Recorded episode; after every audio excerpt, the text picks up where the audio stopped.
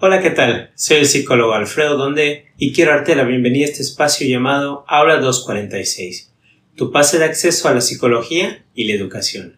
Te invito a unirte a la discusión sobre temas de actualidad, psicología aplicada a la educación, el aprendizaje y tu día a día.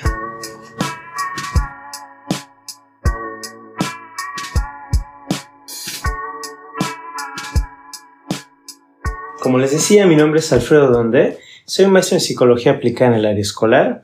También junto con dos colegas soy fundador de Azul 246 Centro de Desarrollo Psicoeducativo. En mis años de experiencia en diferentes escuelas de todos los distintos niveles educativos, y bueno, ante la inminente tarea de tener que seleccionar un centro de educación preescolar para mi hijo, pues me he cuestionado en largas pláticas con mi pareja cuáles son las condiciones que tendría que cumplir esta futura escuela para nuestro hijo. Esta es una pregunta que muchos nos hacemos en algún momento. Y pues bueno, la variedad de respuestas posibles es infinita dependiendo de qué es lo importante para nosotros.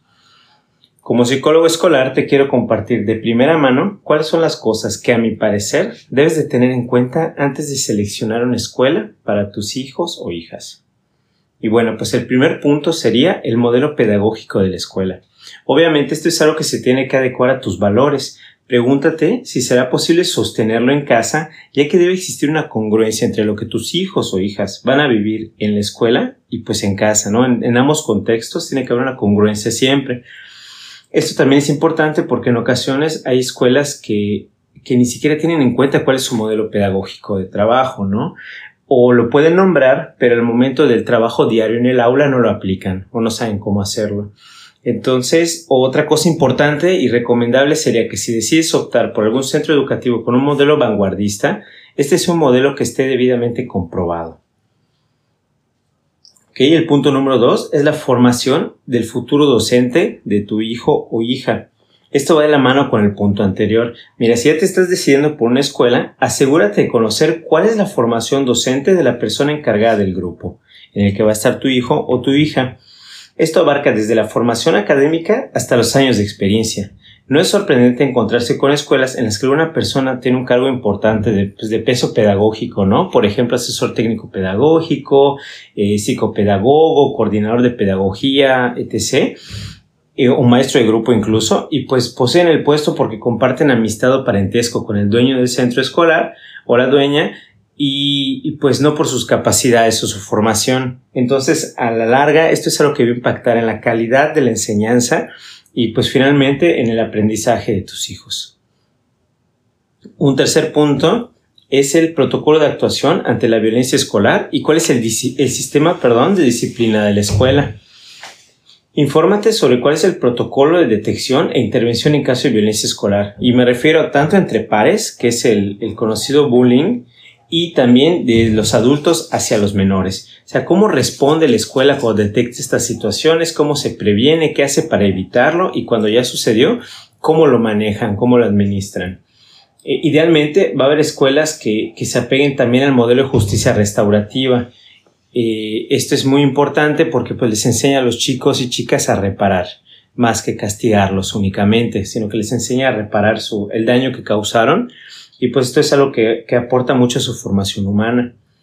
Y pues bueno, todo lo que te mencioné anteriormente, aunado una excelente cadena de comunicación, con, con, ustedes, con los padres de familia, contigo, y pues un honesto y puntual manejo de la información harían que la escuela sea un lugar seguro para tus hijas e hijos, que créeme, es lo primero que, que una de las cosas más importantes que, quisiéramos que nos pudieran garantizar, ¿no? Que, que esa escuela va a ser un lugar seguro para nuestros hijos.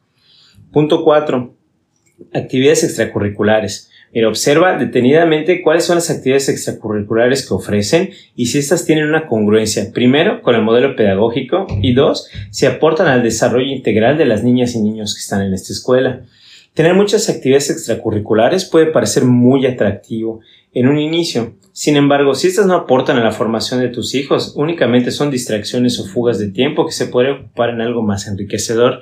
Entonces te enteras de que en la escuela el niño o la niña va a tener clases eh, de instrumento de, del idioma inglés, súper básico ya en todas las escuelas, ¿no? Pero, por ejemplo, luego tienen otro tipo de cosas como talleres, eh, otras actividades, Y entonces, si estas están bien realizadas, tienen un objetivo, una planeación y ves que son, son llevadas a cabo por profesionales, pues es algo que va a abonar a la formación de tu hijo o hija. Eh, si no, pues únicamente es, una distracción. Y ahora en el modelo, eh, en este momento en el que estoy grabando este podcast, seguimos en, en, en cuarentena de alguna manera seguimos viviendo la contingencia por COVID-19. Estamos a finales del 2020, muy probablemente nos escuches a principios del 2021. Eh, pues únicamente estas actividades extracurriculares acaban siendo un motivo más para sentar a nuestros niños frente a la pantalla y tenerlos ahí más tiempo. Entonces tienen que ser cosas de calidad para que valga la pena. Y pues un último punto son las clases de habilidades socioemocionales, que tendría que tenerlas este centro educativo.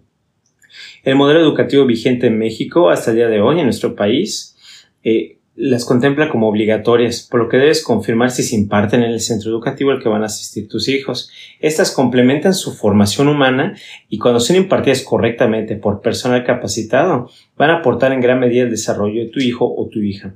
No todos son dieces en español y matemáticas, estas son las habilidades que le van a permitir desenvolverse como adultos bien adaptados y sanos emocionalmente en el futuro. Entonces es algo que tú desearías que, se les enseñe en la escuela. Y pues bueno, recapitulamos.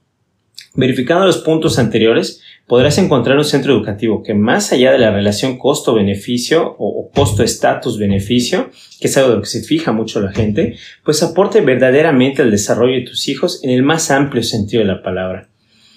Una escuela segura, con educación de calidad, personal capacitado y estimulante para tus hijos. Espero que esta información te resulte de utilidad sin importar de dónde me estés escuchando y en qué grado escolar vayas a inscribir a tu hija o a tu hijo. Te invito a seguirme en Facebook e Instagram como Azul246 Centro de Desarrollo Psicoeducativo, en Medium como azul246.medium.com y en Spotify, Apple Podcast, Google Podcast o desde donde sea que nos estés escuchando como Aula 246. Saludos y un cálido abrazo para todas y todos.